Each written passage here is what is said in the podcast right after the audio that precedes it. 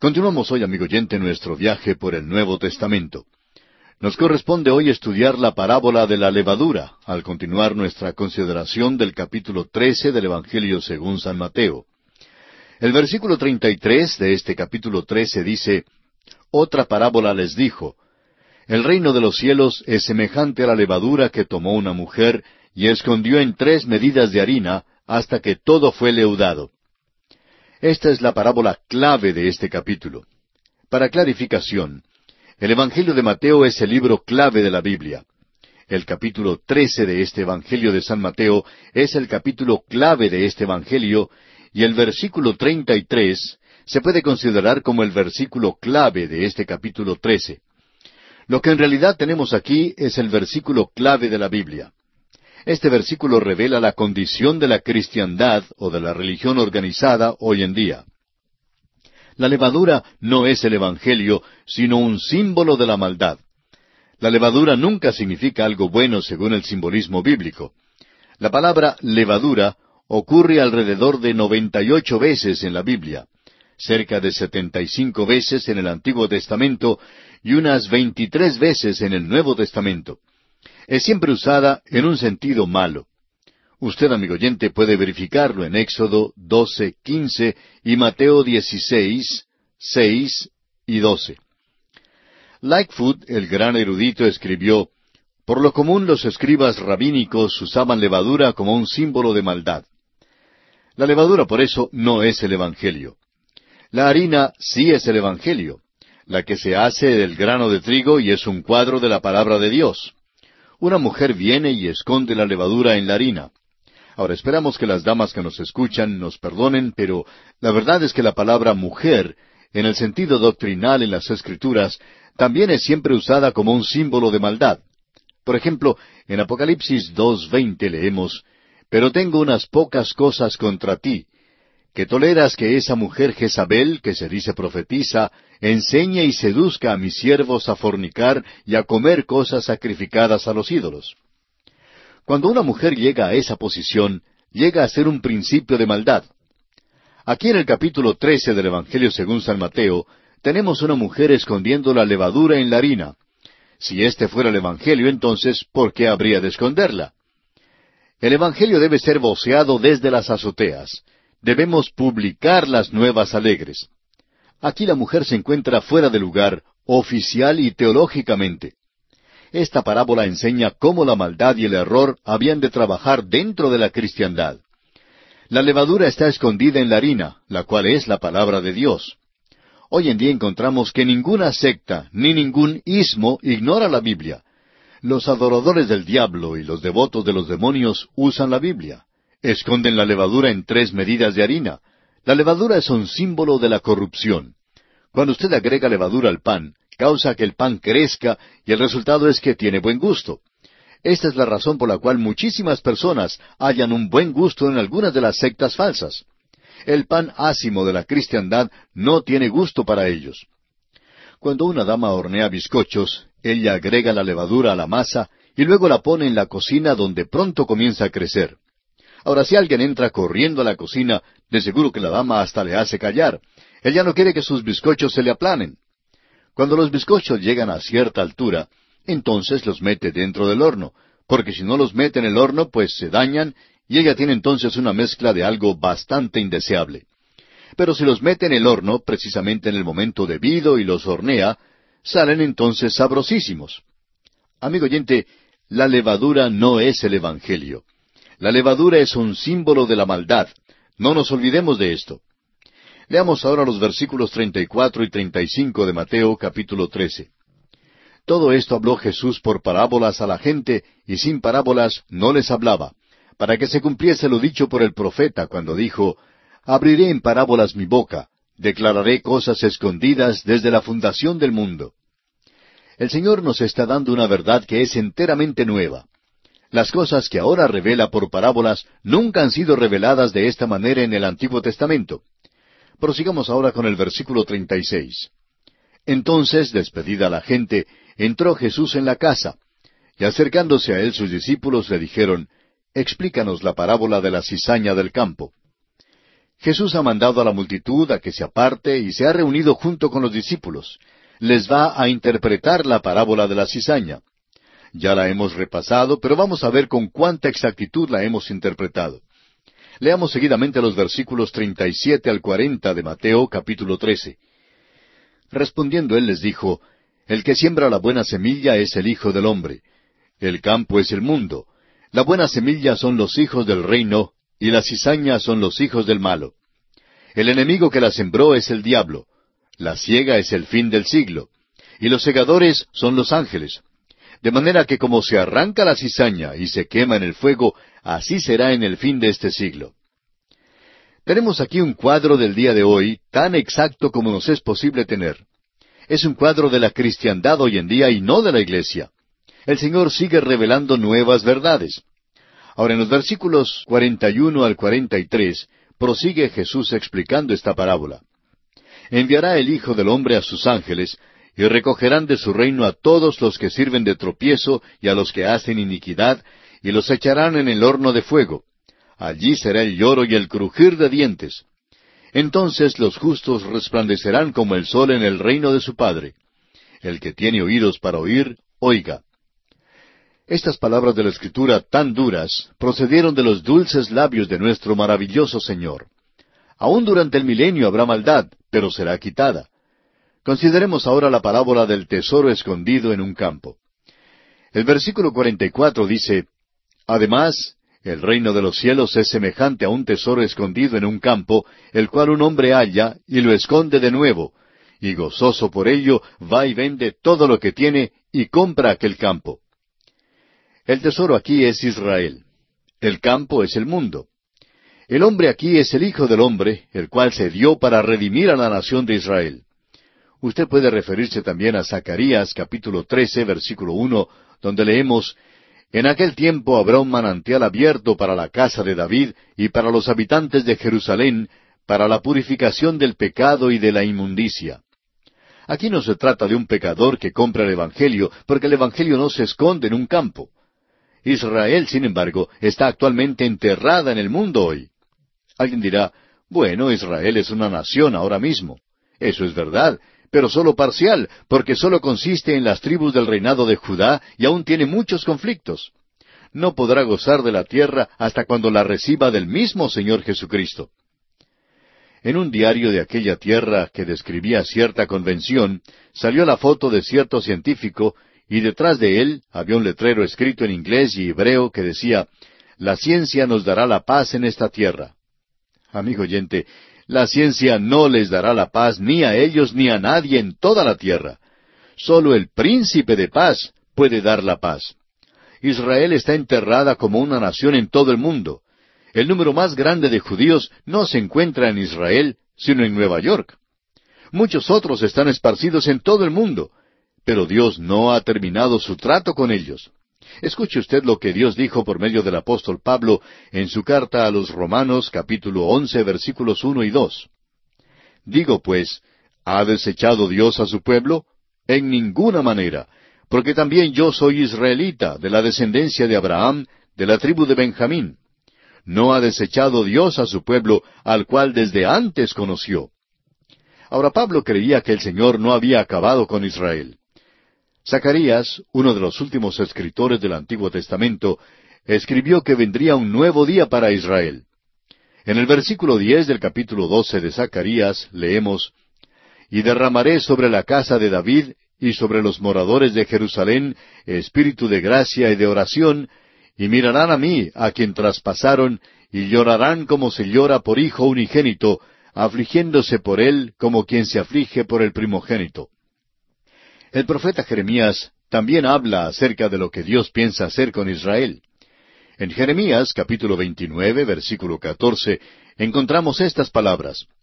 Y seré hallado por vosotros, dice Jehová, y haré volver vuestra cautividad, y os reuniré de todas las naciones y de todos los lugares a donde os arrojé, dice Jehová, y os haré volver al lugar de donde os hice llevar. Y en el libro de los Salmos, el Salmo 107, versículo 3 dice, Y los ha congregado de las tierras, del oriente y del occidente, del norte y del sur. Este tiempo todavía no ha llegado. Pero cuando Dios reúna a Israel de toda la tierra, ni aun se olvidará de la Pascua, la fiesta religiosa recordada por un tiempo más largo que cualquiera otra en la historia. Dios no ha concluido su trato con la nación de Israel y esta parábola lo explica con toda claridad. Dios la ha comprado con su sangre, asimismo como compró la salvación suya y la mía, amigo oyente. Habrá un día, como dijo Zacarías, cuando aquel manantial será abierto para la casa de David. Leamos una vez más Zacarías capítulo 13 versículo 1. En aquel tiempo habrá un manantial abierto para la casa de David y para los habitantes de Jerusalén, para la purificación del pecado y de la inmundicia. Y llegamos ahora a la parábola de la perla de gran precio. Leamos los versículos 45 y 46 de este capítulo 13 del Evangelio según San Mateo. También el reino de los cielos es semejante a un mercader que busca buenas perlas, que habiendo hallado una perla preciosa, fue y vendió todo lo que tenía y la compró. La interpretación popular de esta parábola dice que el pecador es el mercader y que la perla de gran precio es Cristo. El pecador vende todo lo que tiene para comprar a Cristo. Ahora nosotros no podemos aceptar esta interpretación y la hemos descartado como que no es digna de ninguna consideración pensativa. En primer lugar, ¿quién busca las buenas perlas? ¿Buscan los pecadores la salvación? Nuestra Biblia no dice así, ni ha sido aquella nuestra experiencia. Los pecadores no están buscando la salvación. El mercader no puede ser el pecador porque no tiene nada con qué pagar. El pecador no busca a Cristo y si lo estuviera buscando, ¿cómo pagaría? El pecador está muerto en delitos y pecados y no tiene nada que vender. Considere usted también el hecho de que ni Cristo ni la salvación están para la venta. La salvación es una dádiva. Así lo dice el apóstol Juan en el capítulo tres de su Evangelio, versículo dieciséis. Porque de tal manera amó Dios al mundo, que ha dado a su Hijo unigénito para que todo aquel que en él cree no se pierda, mas tenga vida eterna. La interpretación correcta de esta parábola revela a Cristo como el mercader. Dejó su hogar celestial en la gloria y vino a esta tierra para hallar una perla de gran precio. Halló a los pecadores perdidos y murió por ellos derramando su sangre preciosa. Vendió todo lo que tenía para comprarnos y para redimirnos para Dios. Pablo dijo esto a los Corintios en su segunda carta, capítulo ocho, versículo nueve. Porque ya conocéis la gracia de nuestro Señor Jesucristo, que por amor a vosotros se hizo pobre, siendo rico, para que vosotros con su pobreza fueseis enriquecidos. La perla de gran precio es la iglesia. Ahora la perla no es una piedra preciosa como el diamante, es formada por un organismo viviente. Una pequeña partícula de arena penetra en la concha de un animalito del mar. Esta partícula daña o hiere el organismo, el cual responde emitiendo una excreción que cubre la materia extraña. Este fluido va endureciéndose hasta cuando llega a ser una bella perla blanca. No se forma un rubí ni una esmeralda, sino una perla. Una perla solo tiene valor mientras está intacta, pero en el momento de partirla pierde todo su valor. Entre los israelitas, la perla nunca es considerada como de mucho valor. Hay algunos pasajes bíblicos que nos dan esta impresión, pero uno de los más sobresalientes está en Job capítulo 28, versículos 12 al 18. Estos versículos ponen poco valor a las perlas y al coral, en cambio ponen muchísimo valor a las piedras preciosas. Cuando Cristo mencionó las buenas perlas, sus apóstoles se preguntaron por qué, porque éstas tenían valor solamente para los gentiles. Los orientales habían dado a las perlas un significado simbólico de inocencia y de pureza, y las consideraban apropiadas sólo para los reyes y potentados. Con esta información en la mente, vamos entonces a considerar una vez más esta parábola. Cristo vino a esta tierra. Él fue el mercader. Vino al hombre en pecado y llevó él el pecado del hombre en su propio cuerpo.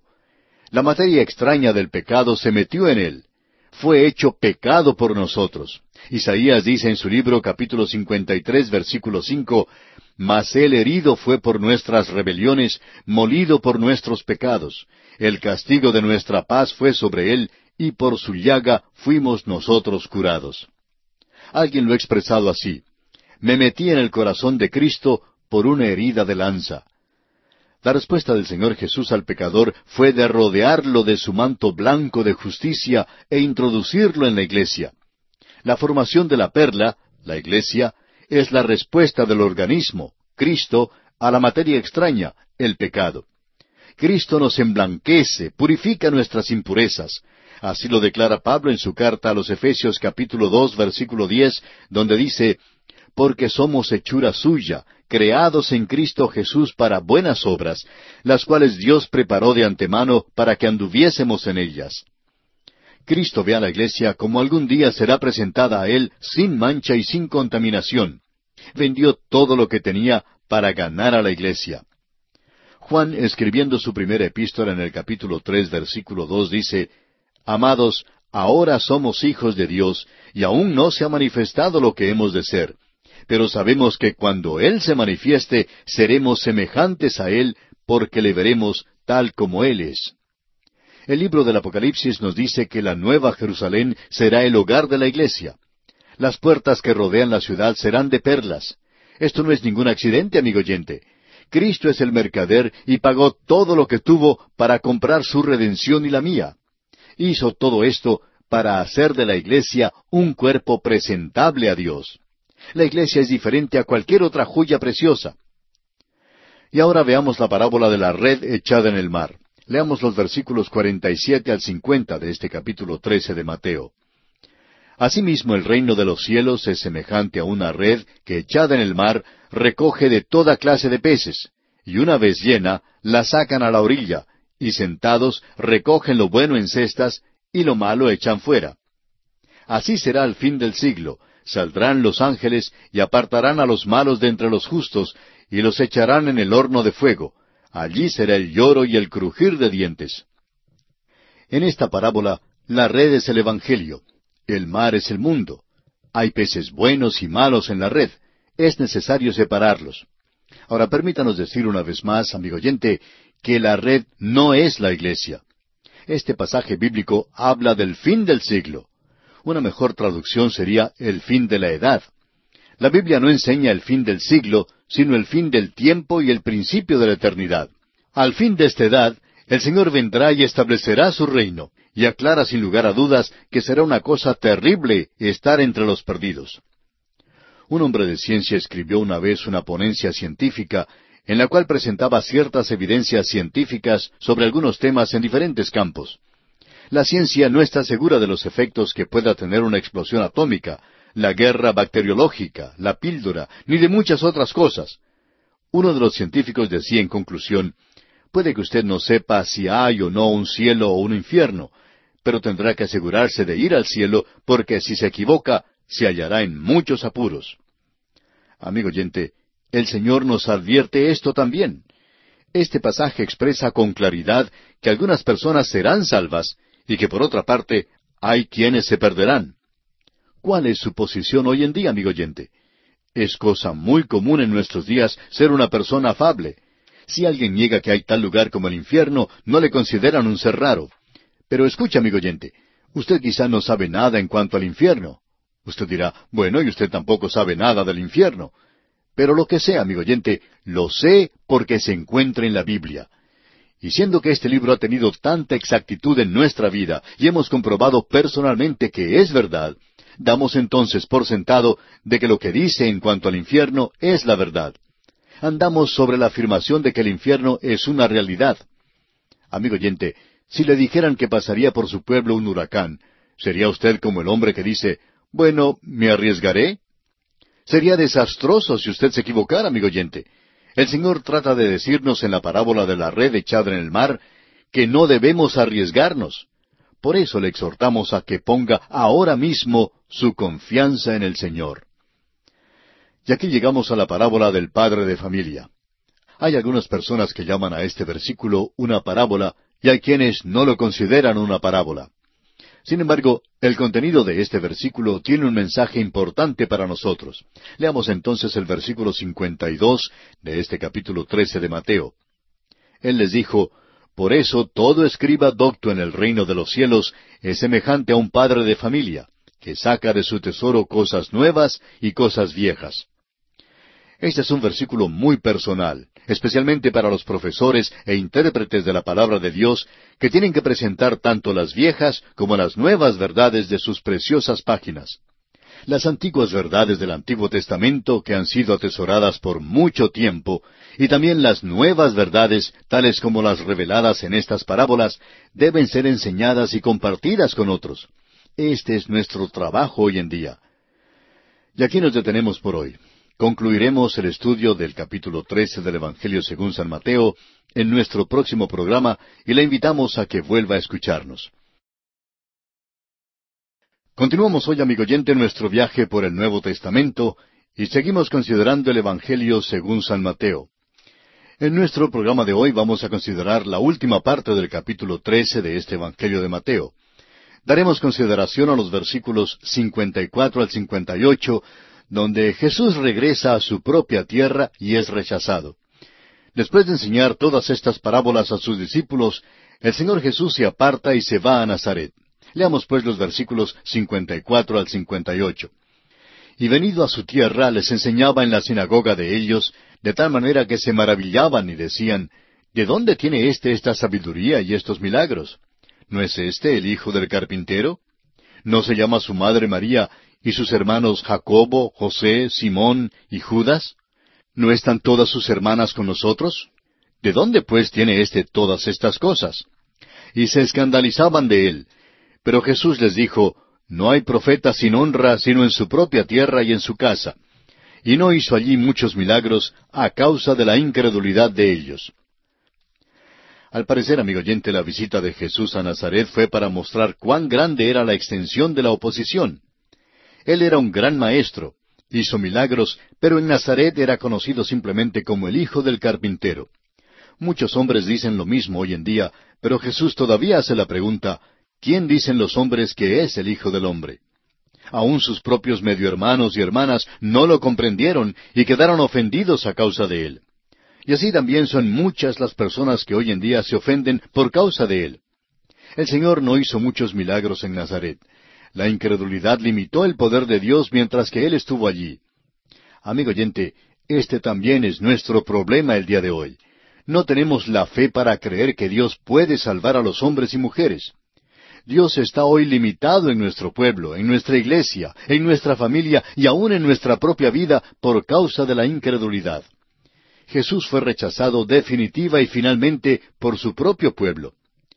¿Qué en cuanto a usted, amigo oyente?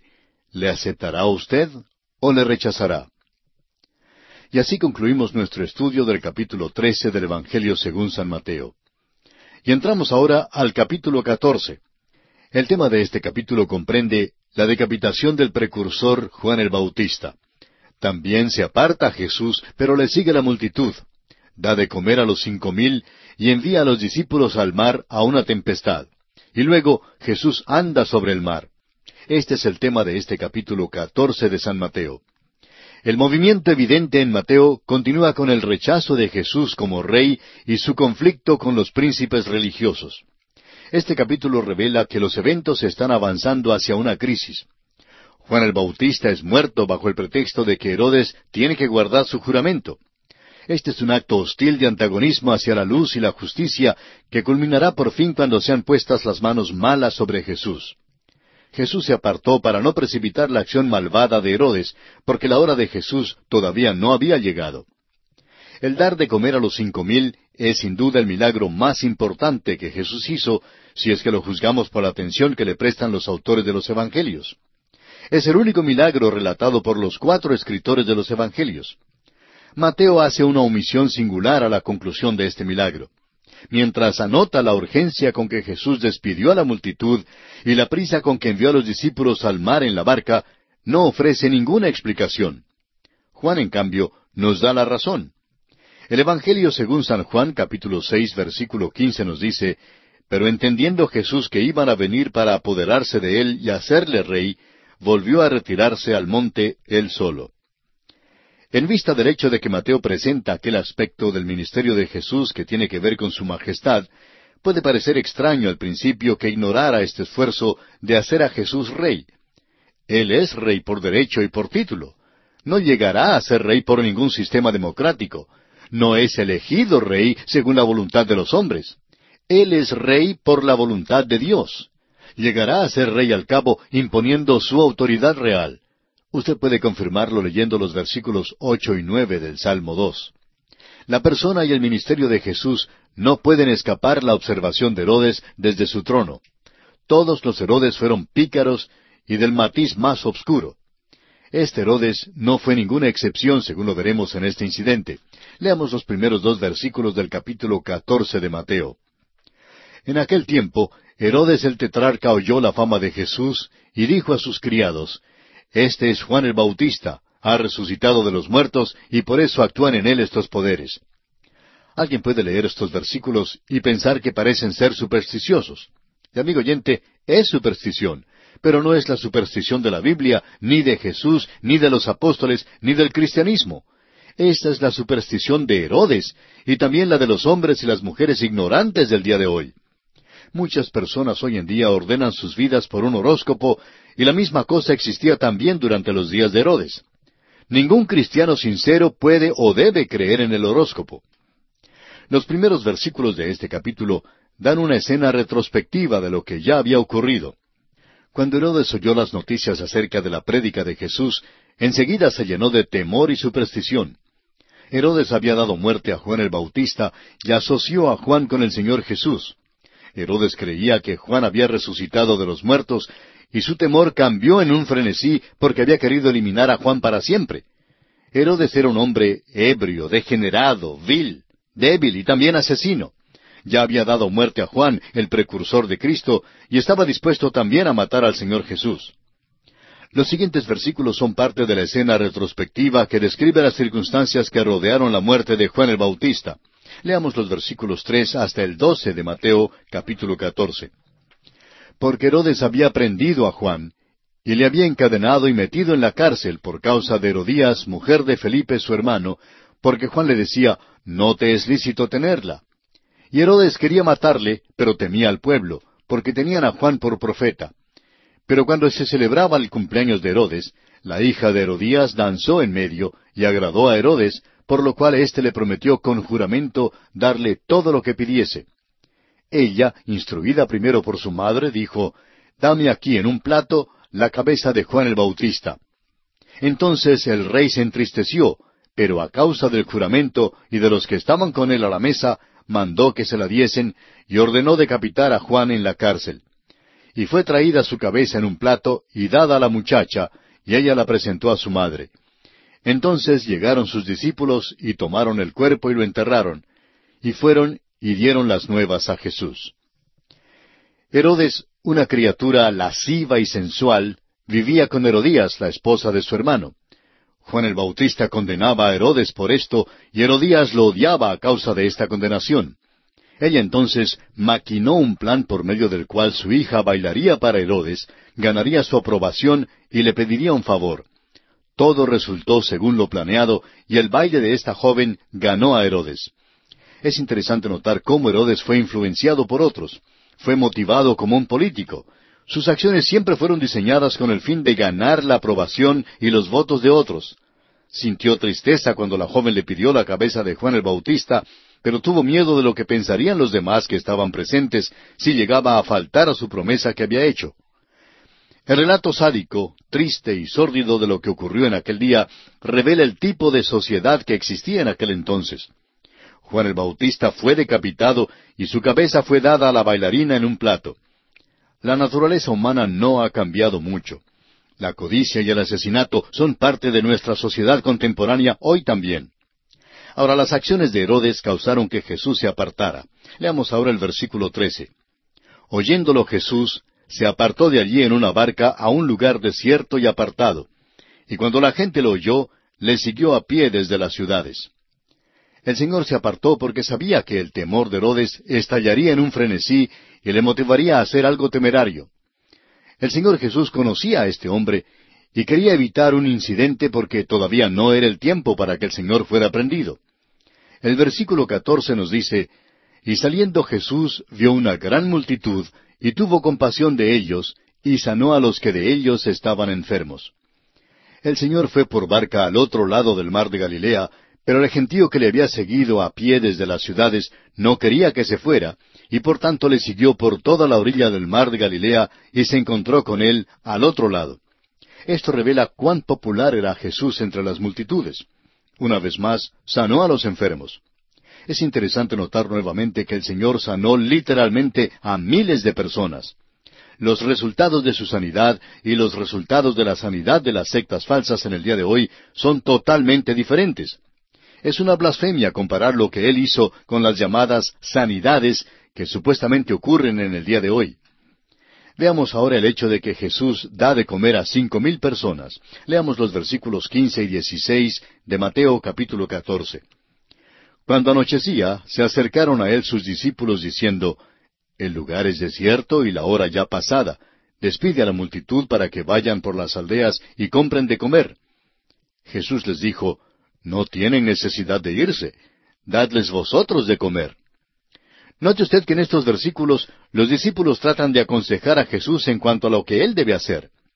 En cierto sentido, ellos aquí rechazan su majestad. El Señor no siguió su consejo en cuanto a despedir a la multitud para que comprara comida, sino que instruyó a sus discípulos para que dieran de comer al gentío. El milagro de dar de comer a los cinco mil es relatado en todos los cuatro evangelios, y este solo hecho lo hace un milagro importante. Los apóstoles nombraron entre ellos mismos una junta directiva para informar al Señor Jesús lo que él debía hacer, pero él les da el mandamiento de que sean ellos los que deben dar de comer al gentío. Leamos el versículo 17 para ver la respuesta de sus discípulos. Dice, y ellos dijeron, no tenemos aquí sino cinco panes y dos peces. La iglesia se encuentra en un estado muy triste en el día de hoy. Es ineficaz. Hoy tenemos pan espiritual para ofrecer a todas las personas y sin embargo despedimos a las multitudes. Los enviamos a los psiquiatras para que reciban ayuda y al gobierno para recibir socorro. No acudimos a Dios para resolver nuestros problemas, acudimos al gobierno y a los recursos puramente humanos. Lo que nos falta, amigo oyente, es el poder del Señor Jesús. No es extraño que la iglesia sea ineficaz, pero el Señor Jesús ofrece un remedio a sus seguidores. Se encarga de la situación, hace un milagro con lo que tienen, dos peces y cinco panes. Leamos los versículos dieciocho y diecinueve de Mateo capítulo catorce. Él les dijo, traédmelos acá. Entonces mandó a la gente recostarse sobre la hierba, y tomando los cinco panes y los dos peces, y levantando los ojos al cielo, bendijo, y partió y dio los panes a los discípulos, y los discípulos a la multitud. Eso sí da gusto, amigo oyente. Él es rey y dice, tráiganme lo que tengan. Un niñito tenía su almuerzo consigo, cinco panes y dos peces. No tenemos la impresión de que los panes fueran grandes, en realidad creemos que eran pequeñitos. Y este niño bien pudo habérselos comido todos. Este niñito tenía cinco panes y el Señor dijo, traédmelos acá. Luego el Señor manda que la multitud se recueste sobre la hierba. Es interesante notar el orden que hay entre la multitud. El evangelista Marcos dirige nuestra atención en particular hacia esta cosa notable. En Marcos capítulo seis, versículos treinta y nueve y cuarenta leemos y les mandó que hiciesen recostar a todos por grupos sobre la hierba verde. Y se recostaron por grupos, de ciento en ciento y de cincuenta en cincuenta. Esto se hacía por grupos, según los diferentes lugares de donde provenían. Cada grupo llevaba un color distinto. Debe haber sido una escena muy conmovedora haber visto este pintoresco grupo desde el flanco de la colina de enfrente. Sin duda, los grupos llevaban el color rojo, marrón, azul, púrpura y anaranjado, Quizá había muchísima púrpura porque este tinte era fabricado en esa región. Bueno, el Señor mandó que se recostaran por grupos, pues el Señor siempre hacía las cosas en orden. Ahora los discípulos, aquellos que se habían constituido en una junta directiva para aconsejar al Señor en cuanto a lo que Él debía hacer, ahora se hallan atendiendo al gentío. Este realmente es el ministerio particular de los apóstoles, los discípulos, los ministros, los evangelistas y los cristianos en el día de hoy debemos dar de comer a la multitud. Hay muchas personas en la iglesia hoy en día que desean informar a todos cómo deben hacerse las cosas, pero hay tan pocas personas que están verdaderamente dispuestas a hacer el trabajo. Un predicador dijo en una ocasión, En la iglesia mía tenemos puros caciques, pero ni un solo indio. Todo el mundo quiere estar en una posición de dirigente. Pero, amigo oyente, no nos hacen falta tantos dirigentes, sino más bien aquellos que estén dispuestos a servir, a servir al mundo necesitado, dándoles el pan de vida, que es la palabra de Dios. Leamos ahora el versículo veinte.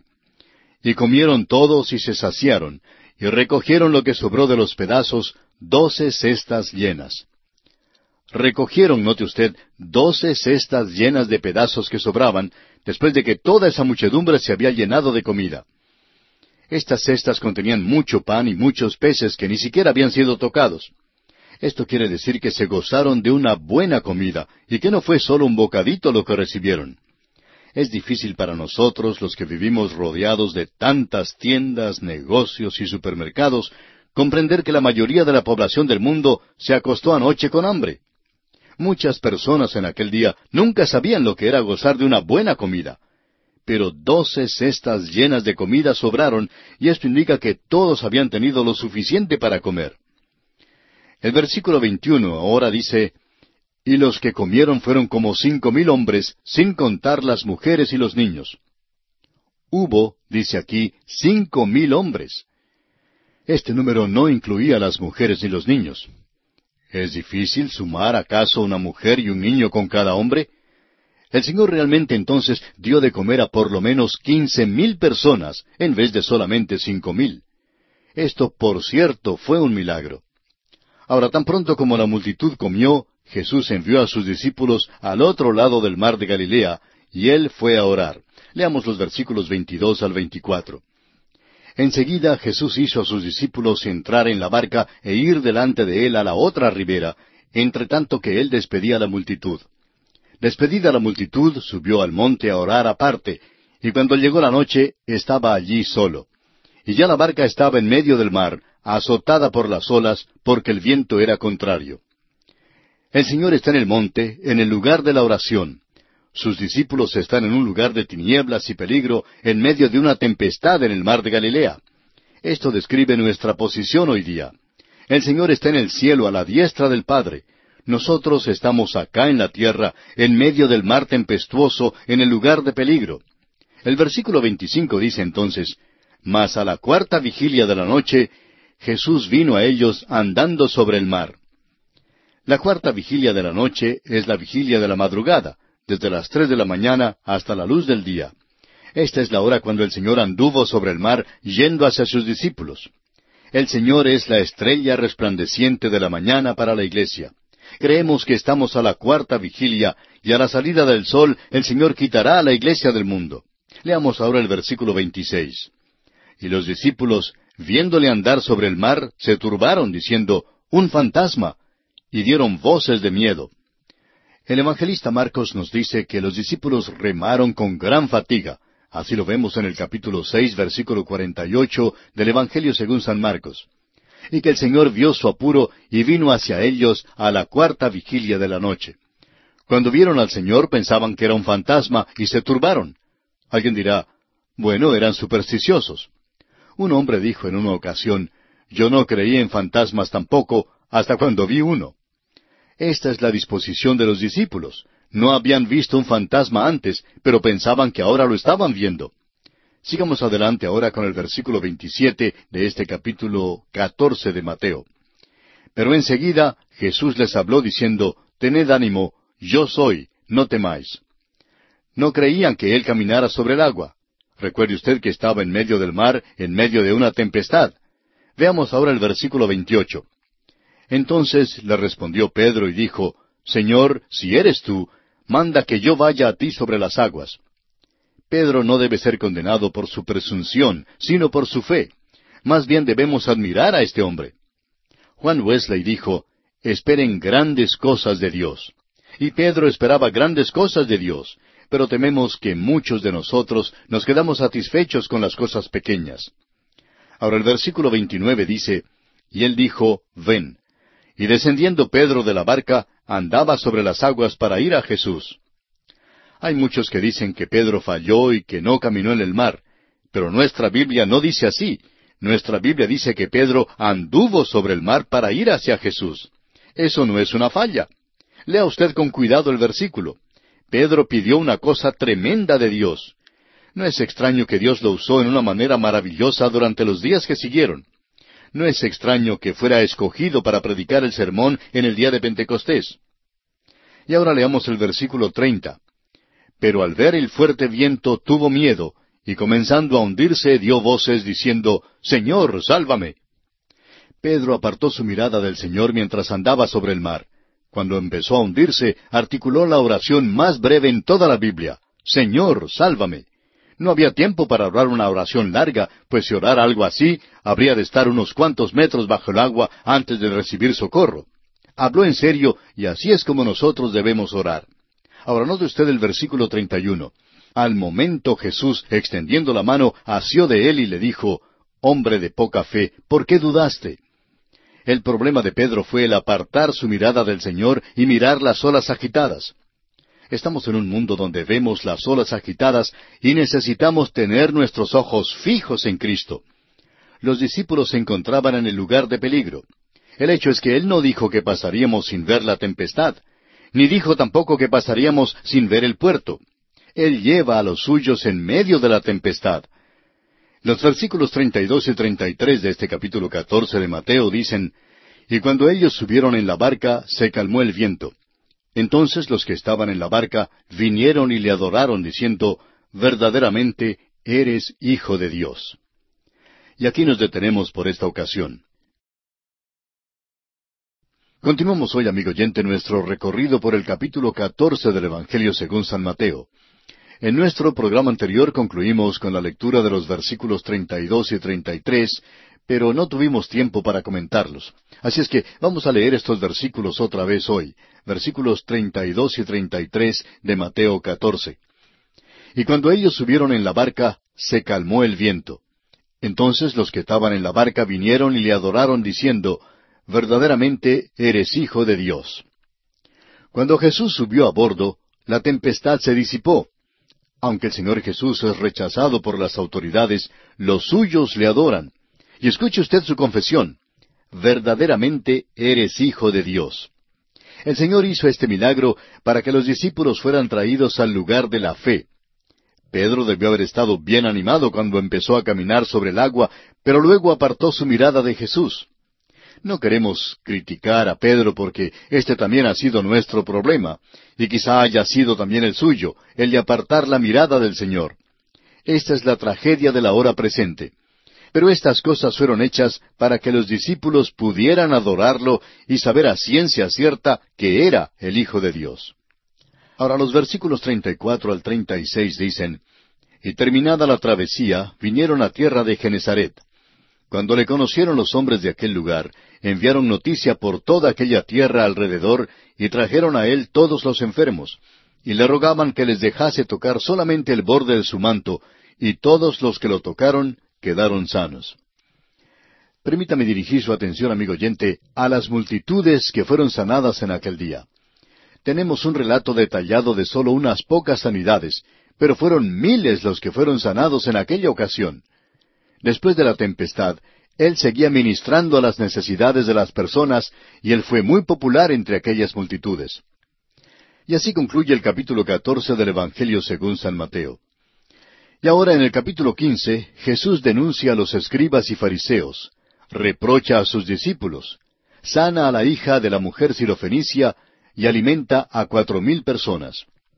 Este capítulo quince avanza el ministerio de Jesús al punto de su rompimiento con los príncipes religiosos. Después de su disputa con los príncipes religiosos, parece muy poco probable que jamás pudiera haber una reconciliación. Así lo veremos en los versículos doce al catorce más adelante. Esta es la primera vez que Jesús ha designado como hipócritas a los escribas y fariseos. El Señor se está moviendo en Mateo y es el movimiento de un rey comienza a avanzar hacia la cruz. Leamos los primeros dos versículos de Mateo capítulo quince. Entonces se acercaron a Jesús ciertos escribas y fariseos de Jerusalén, diciendo, ¿Por qué tus discípulos quebrantan la tradición de los ancianos? Porque no se lavan las manos cuando comen pan. Jesús ha atraído a los príncipes religiosos de Jerusalén al desierto para que le oigan. La visita de los escribas y los fariseos no era con fines nada amistosos. no le acusaron de violar las escrituras, sino sus tradiciones que consideraban iguales a las escrituras. Querían saber por qué los discípulos no se lavaban las manos. Su énfasis era más bien sobre la limpieza ceremonial en vez de lo que nosotros consideraríamos un lavamiento físico o higiénico. Hay muchísimas personas que piensan que si cumplen con alguna clase de ceremonia externa y limpian lo de afuera, que esto es todo lo que es necesario. Veamos entonces cómo responde Jesús según el versículo tres. Respondiendo él les dijo, ¿Por qué también vosotros quebrantáis el mandamiento de Dios por vuestra tradición? Jesús los acusa a ellos de violar el mandamiento de Dios al insistir en el cumplimiento de su tradición. Su tradición permitía a un hombre desobedecer la ley y en una manera que ellos creían era muy astuta para hacerlo. Ahora los versículos cuatro al seis dicen, Porque Dios mandó diciendo, Honra a tu padre y a tu madre, y el que maldiga al padre o a la madre, muera irremisiblemente. Pero vosotros decís, cualquiera que diga a su padre o a su madre, es mi ofrenda a Dios todo aquello con que pudiera ayudarte, ya no ha de honrar a su padre o a su madre. Así habéis invalidado el mandamiento de Dios por vuestra tradición. Su tradición permitía a un hombre desobedecer la ley. Según sus enseñanzas, si un hombre dedicaba una ofrenda a Dios, no estaba ya obligado a contribuir para el sostén de sus padres. Esto permitía una manera supuestamente piadosa para que un hombre violara la ley mosaica. Todavía creemos que la mejor manera de comprobar si una persona es cristiana o no es por su dinero. El barómetro del cristiano hoy es cómo maneja su dinero y cómo maneja el dinero de Dios.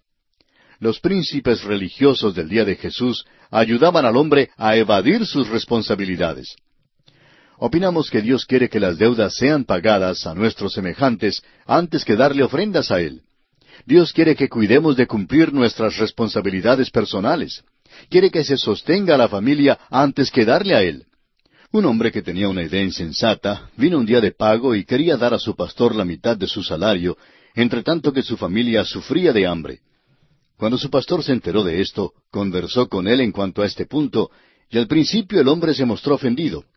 Por fin vio que estaba descuidando su propia familia, lo cual es cosa trágica. Es asombroso ver cómo tantas personas tratan de evadir una responsabilidad de una manera que consideran piadosa. Sobre este asunto el apóstol Pablo diría más tarde en su primera carta a Timoteo, capítulo cinco, versículo ocho, porque si alguno no provee para los suyos, y mayormente para los de su casa, ha negado la fe y es peor que un incrédulo.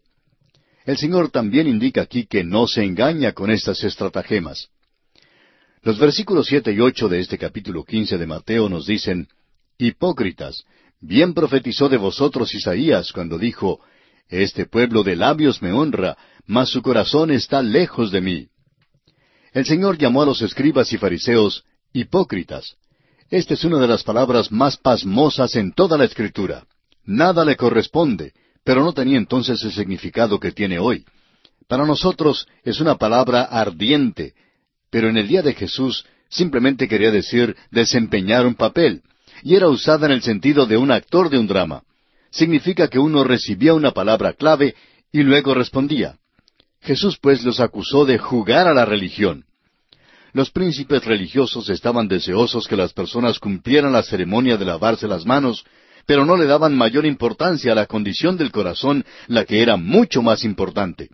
Y hacemos igual hoy en día. Los padres le dicen al niño, lávate las manos antes de acercarte a la mesa, pero no hacen ningún caso de lo que ve su niño en la televisión. Y esto es precisamente lo que daña el corazón. Claro que debe lavarse las manos, pero ese no es el fin primordial. Es lo que está por dentro lo que es importante. Ahora el versículo once de este capítulo quince nos dice, No lo que entra en la boca contamina al hombre, mas lo que sale de la boca, esto contamina al hombre. El gran principio que Jesús enseñó es que la contaminación moral no es física, sino espiritual. Ahora el versículo doce dice, entonces, acercándose sus discípulos, le dijeron, ¿Sabes que los fariseos se ofendieron cuando oyeron esta palabra? Los discípulos quedaron asombrados de que el Señor ofendiera a los fariseos. Hasta entonces había existido un conflicto entre los príncipes religiosos y Jesús, pero este es el punto del rompimiento de sus relaciones. El Señor continúa ahora sus instrucciones a sus discípulos. El versículo trece dice, Pero respondiendo él dijo, Toda planta que no plantó mi Padre Celestial será desarraigada. La palabra planta aquí significa sistema. No es demasiado amplio interpretar a Jesús como diciendo, todo sistema religioso que no plantó mi Padre Celestial será desarraigado. El Señor sigue explicando a sus seguidores y en el versículo catorce dice, Dejadlos, son ciegos guías de ciegos, y si el ciego guiare al ciego, ambos caerán en el hoyo. El humor del Señor se manifiesta en este versículo. Si un ciego guía a un ciego, los dos caerán en el hoyo. Esto ciertamente es un sarcasmo cáustico dirigido a los fariseos que eran líderes ciegos. Ahora habla Pedro. Leamos el versículo quince. Respondiendo Pedro le dijo, Explícanos esta parábola. El Señor hasta aquí ha estado hablando por parábolas a los discípulos, pero al parecer ellos no seguían su pensamiento. Continúa pues ayudándoles a entender la lección que trata de enseñarles. Leamos ahora los versículos 16 al 20 de este capítulo 14 de Mateo. Jesús dijo, ¿También vosotros sois aún sin entendimiento? ¿No entendéis que todo lo que entra en la boca va al vientre y es echado en la letrina? Pero lo que sale de la boca, del corazón sale, y esto contamina al hombre. Porque del corazón salen los malos pensamientos, los homicidios, los adulterios, las fornicaciones, los hurtos, los falsos testimonios, las blasfemias. Estas cosas son las que contaminan al hombre, pero el comer con las manos sin lavar no contamina al hombre. Aquí hay un gran principio. No es lo que entra en la boca lo que contamina a un hombre, sino lo que sale de la boca, lo que está en el pozo del corazón es lo que saldrá tarde o temprano por el grifo de la boca. El Señor hace una lista de varias cosas que contaminan al hombre, las que estamos viendo más y más en nuestra cultura contemporánea hoy en día. Hemos llegado a un período conocido como la nueva moralidad. Hemos llegado al día del cual Isaías habló cuando dijo en su libro, capítulo cinco, versículo veinte, Ay de los que a lo malo dicen bueno y a lo bueno malo. La mayoría de la gente hoy día vive según este punto de vista, y si alguien dice que cree en la Biblia, le consideran un ser muy raro.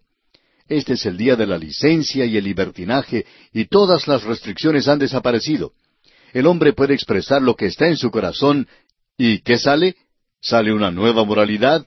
No, amigo oyente, salen los pensamientos malos, los homicidios, los adulterios, los falsos testimonios, la blasfemia y los hurtos. El hombre tiene que ser controlado. Es el animal más vicioso que anda sobre la tierra hoy en día. Metemos en jaulas a otros animales, pero al hombre le damos la libertad de hacer lo que quiera. Cuando el hombre tiene licencia de hacer lo que le viene en gana, hace el tipo de maldad mencionada por el Señor en estos versículos. En todo nuestro alrededor hoy en día, en nuestras escuelas, en las iglesias, en la televisión y radio, en los carteles y afiches en las calles, en revistas y en las portadas de los diarios, el sexo es acentuado. Ahora nosotros no somos inmunes a eso y nos contaminan. Los jóvenes se contaminan y todo esto se hace bajo la terminología hueca de la libertad de palabra. Nos expresamos según lo que está en el corazón y si allí hay maldad, pues esto es lo que saldrá. Veamos ahora el versículo 21. Saliendo Jesús de allí, se fue a la región de Tiro y de Sidón. Esta es la primera y única ocasión en que Jesús se apartó de Palestina durante su ministerio terrenal. Esto es interesante porque había venido a Israel precisamente como su rey. Cuando envió a sus discípulos, les instruyó a ir a las ciudades de Israel, pero no les permitió ir a ningún lugar más allá de sus límites. Luego, el Señor fue rechazado por Israel y se presentó una controversia. El punto de rompimiento entre Jesús y los príncipes religiosos aconteció hace muy pocos versículos. ¿Y qué pasó entonces? Jesús mismo atravesó los límites de Israel y dio otro gran principio. Recibe ahora a los gentiles. Su invitación entonces fue, Venid a mí todos los que estáis trabajados y cargados, y yo os haré descansar. Así lo leemos en el versículo 28 del capítulo 11 de este Evangelio según San Mateo. Ahora sucede un incidente interesante. Leamos los versículos 22 al 24 de este capítulo 15. Y he aquí una mujer cananea que había salido de aquella región, clamaba diciéndole, Señor, hijo de David, ten misericordia de mí. Mi hija es gravemente atormentada por un demonio. Pero Jesús no le respondió palabra. Entonces acercándose sus discípulos, le rogaron diciendo, Despídela, pues da voces tras nosotros. Él respondiendo dijo, No soy enviado sino a las ovejas perdidas de la casa de Israel. La mujer sirofenicia procedía de una mezcla de varias razas y era una verdadera gentil. Su nacionalidad se describe mejor en el capítulo siete de San Marcos, versículo 26. No tenía ningún reclamo sobre Jesús como el hijo de David, y cuando le habló como tal, él no le contestó ni una palabra. Ella ocasionó un disturbio y probablemente un poco de turbación, por lo cual los discípulos trataron de conseguir que el Señor la despidiera. Ahora note usted que Él no la despide, porque había un problema que debía ser solucionado. El Señor Jesús había venido a las ovejas perdidas de la casa de Israel, y cuando Él murió en la cruz, el sobrescrito leía así, Este es el Rey de los judíos. Notemos ahora los versículos 25 al 28. Entonces ella vino y se postró ante Él diciendo, Señor, socórreme. Respondiendo Él dijo, No está bien tomar el pan de los hijos y echarlo a los perrillos. Y ella dijo, Sí, Señor, pero aun los perrillos comen de las migajas que caen de la mesa de sus amos. Entonces respondiendo Jesús dijo, Oh mujer, grande es tu fe, hágase contigo como quieres. Y su hija fue sanada desde aquella hora. La próxima vez que la mujer se acercó a Jesús, le adoró y lo llamó Señor. Ya no hizo ningún reclamo más sobre él como el hijo de David. Le pidió su socorro, su ayuda, y la recibió pidió unas pocas migajas de la mesa y el Señor llamó su fe grande. Sanó a su hija. El incidente de sanar a la hija de la Ciro Fenicia es sobrecogedor en esta ocasión. Su manera de tratarla parece ser brusca y cruel. Siendo gentil, ella no tenía ningún reclamo sobre él como el hijo de David. Cuando primero lo llamó Señor, él contestó con mucha brusquedad. Pero ella insistió y exhibió una gran fe que produjo la mayor alabanza de los labios de Jesús. Los gentiles ahora pueden allegarse a Él cuando aceptan su invitación de Mateo 11, 28 y 29. Ahora los versículos 29 al 31 nos dicen, Pasó Jesús de allí y vino junto al mar de Galilea, y subiendo al monte se sentó allí. Y se le acercó mucha gente que traía consigo a cojos, ciegos, mudos, mancos y otros muchos enfermos, y los pusieron a los pies de Jesús y los sanó. De manera que la multitud se maravillaba, viendo a los mudos hablar, a los mancos sanados, a los cojos andar y a los ciegos ver, y glorificaban al Dios de Israel. Nuevamente dirijamos la atención a las multitudes que fueron sanadas. Jesús sanó más que solo unos pocos casos aislados. Es difícil para nosotros comprender lo extenso que fue su ministerio veremos el relato de solo unos pocos milagros que él hizo. El número total seguramente causó mucha impresión en todo Israel. A la luz de todo lo que ya se conocía entre todo el pueblo de Israel, ¿no es irónico que los fariseos y saduceos pidieran señal del cielo? ¿Qué más necesitaban? Es poco extraño que Jesús rehusó contestar su petición. Consideremos ahora el milagro de la alimentación de los cuatro mil.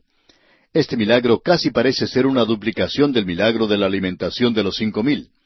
Leamos los versículos treinta y dos y treinta y tres de este capítulo quince de Mateo. Y Jesús, llamando a sus discípulos, dijo, Tengo compasión de la gente, porque ya hace tres días que están conmigo y no tienen qué comer, y enviarlos en ayunas no quiero, no sea que desmayen en el camino. Entonces sus discípulos le dijeron, ¿De dónde tenemos nosotros tantos panes en el desierto para saciar a una multitud tan grande?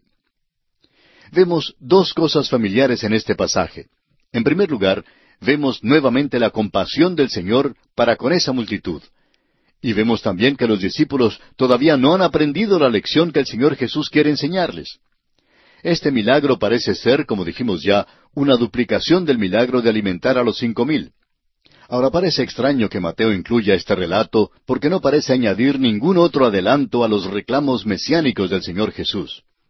Ahora el rechazo de su reclamo de ser el Mesías y su actitud previa a este milagro indican cuán lentos eran los discípulos para aprender las lecciones de la fe.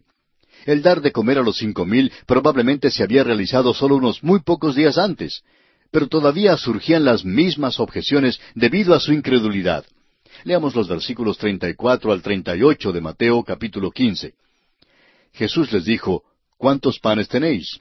Y ellos dijeron, Siete y unos pocos pececillos. Y mandó a la multitud que se recostase en tierra. Y tomando los siete panes y los peces, dio gracias, los partió y dio a sus discípulos, y los discípulos a la multitud.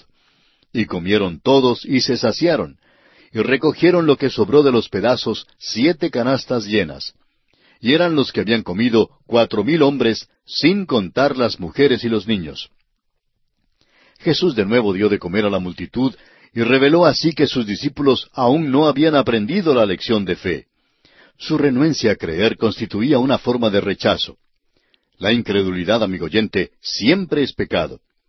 Después que Dios oye nuestra oración y provee lo necesario para alguna emergencia en nuestras vidas, ¿estamos preparados a creerle completamente cuando se presente otra situación similar? Jesucristo puede ser creído. Debemos creerlo y sin titubeo o duda alguna. El método que Jesús empleó aquí es similar al milagro previo de dar de comer a los cinco mil. Note usted que el número de hombres que recibieron esta alimentación fue cuatro mil. Ahora sumen una mujer y un niño con cada hombre y el número llega por lo menos a doce mil. Este número está más cerca al número de personas en total que en realidad recibieron la cena en aquella ocasión. Ahora el versículo 39 y final de este capítulo 15 del Evangelio según San Mateo nos dice, Entonces, despedida la gente, entró en la barca y vino a la región de Magdala. Esta región era parte del territorio que abarcó el ministerio del Señor en Galilea. Magdala era una ciudad que estaba en el mar de Galilea, aunque hoy en día solo quedan sus ruinas. Este capítulo revela que los discípulos del Señor no iban al mismo paso que Él. Eran lentos para creer y comprender. Esto constituyó un estorbo para Jesús. Había llegado al punto del rompimiento con los príncipes religiosos y además tenía ahora un verdadero problema con sus discípulos simplemente marcó el paso hasta que ellos salieran de su retraso.